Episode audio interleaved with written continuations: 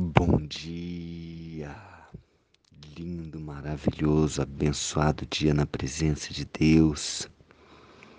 Estamos no dia 193 do projeto Bíblia para Iniciantes e a música que eu coloquei para você, Sou Eli. Eu também, eu também. Se as estrelas se curvam para adorar a Deus, se as montanhas se prostram, se os mares louvam a Deus, eu também, eu também. Essa música é uma poesia, ela é maravilhosa e ela mostra o, o poder de Deus. A palavra, num, numa palavra, Deus criou os céus, a terra, ele criou centenas de bilhões de estrelas foram criadas pela palavra. E a última frase dessa música que eu coloquei aí, tão marcante. You're the one who never leaves the one behind. Você é aquele que nunca deixa alguém para trás. E esse Deus maravilhoso, esse Deus amoroso, ele não vai me deixar para trás, ele não vai te deixar para trás. E é por isso que esse projeto está falando com você agora. À medida que você está ouvindo, que você possa sentir o poder da palavra, que você possa perceber o grande poder desse amor de Deus. Hoje estamos no dia 193 do projeto Bíblia para Iniciantes capítulo 2 do livro de Marcos, começa dizendo que dias depois, depois de ter ido a várias, várias cidades da região da Galiléia, pregando e levando a palavra, libertando, curando. Dias depois disso, entrou Jesus de novo em Cafarnaum e logo correu que ele estava em casa. Muitos afluíram para ali, tantos que nem mesmo junto à porta eles achavam lugar. E Jesus lhes anunciava a palavra. Eram muitos, era, um, era uma multidão à porta da casa de Jesus. Jesus já não podia nem sair de casa por causa da multidão que ficava ali, à espera de um milagre, à espera de uma cura. E o principal é que ele, Jesus, anunciava-lhes a palavra. Apesar das pessoas quererem algo imediato, quererem um milagre, uma cura imediata, o mais importante era a palavra que Jesus anunciava a eles. Essa palavra, sim, como diz a música, o poder dessa palavra que trazia a mudança verdadeira. A palavra tem poder, a palavra é vida, é um alimento.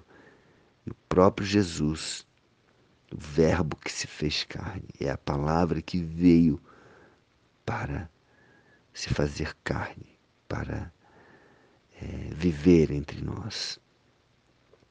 E alguns foram ter com ele, conduzindo um paralítico, levado por quatro homens. Aqui algo grandioso acontece, tem muita lição nessa situação aqui. Primeiro, um paralítico que foi levado por quatro homens. Um poder de uma amizade. Então, quatro amigos levando um paralítico e não podendo aproximar-se dele por causa da multidão.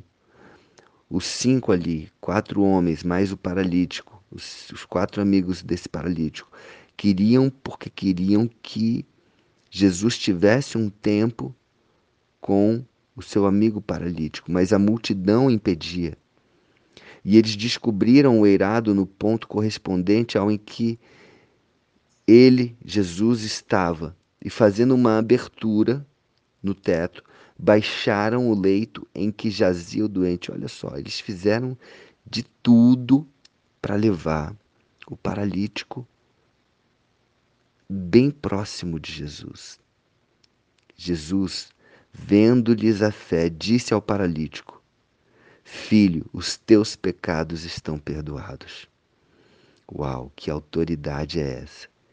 Ele olhou para aquele paralítico e falou que os pecados estavam perdoados. Mas alguns dos escribas estavam assentados ali e arrazoavam esse coração. E eu fico imaginando o que, que esses escribas estavam ali fazendo que só sondando o que, que Jesus estava fazendo, só porque eles estavam ali para criticar, eles não estavam ali para receber a palavra, para receber uma cura. Eles estavam ali para criticar, para condenar Jesus. E por mais que Jesus fizesse tudo aquilo, o coração deles estava duro como pedra. Esse é o cuidado. Cuidado da, da religiosidade. É, é o perigo da religiosidade. As pessoas ficarem com o coração duro e não sentirem mais a presença de Deus. Jesus estava ali curando, fazendo milagres, perdo, perdoando pecados, e aqueles escribas estavam ali questionando e arrazoavam entre si por que fala ele desse modo. Isso é blasfêmia, criticando, condenando Jesus, dizendo que é blasfêmia o que Jesus estava fazendo, aquilo algo maravilhoso, dizendo isso é blasfêmia.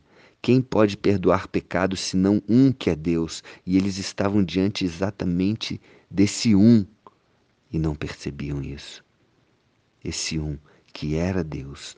E Jesus, percebendo logo por seu espírito que eles assim arrazoavam, disse-lhes. Então Jesus virou, se virou para aqueles escribas e disse: Por que arrazoais sobre essas coisas em vosso coração? E Jesus sempre falando do coração. Jesus sentiu que o coração deles era de pedra, um coração duro. Qual é mais fácil, continuou Jesus, dizer ao paralítico: Estão perdoados os seus pecados? Ou dizer: Levanta-te, toma o teu leito e anda? Ora, para que saibais que o Filho do Homem tem sobre a terra a autoridade para perdoar pecados, disse ele ao paralítico: Eu te mando, levanta-te, toma o teu leito e vai para a tua casa.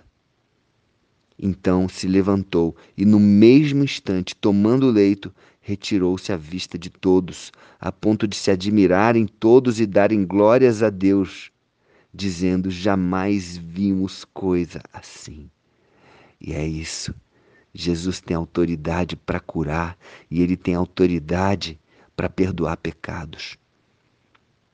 Então, se você está com o coração pesado, se você está com a sua alma triste por ter pecado, primeiro fique feliz diante de Jesus. Os seus pecados podem ser perdoados. Não tem mais peso, não tem mais condenação sobre você. É só você reconhecer Jesus como Senhor e Salvador da sua vida, Ele, só Ele, mais ninguém. Ninguém precisa ser intercessor seu em relação a Deus. Jesus, Jesus veio para fazer isso, para ser esse intermediário e para ser o próprio Deus, aquele que cura, aquele que redime os pecados, aquele que liberta. Amém?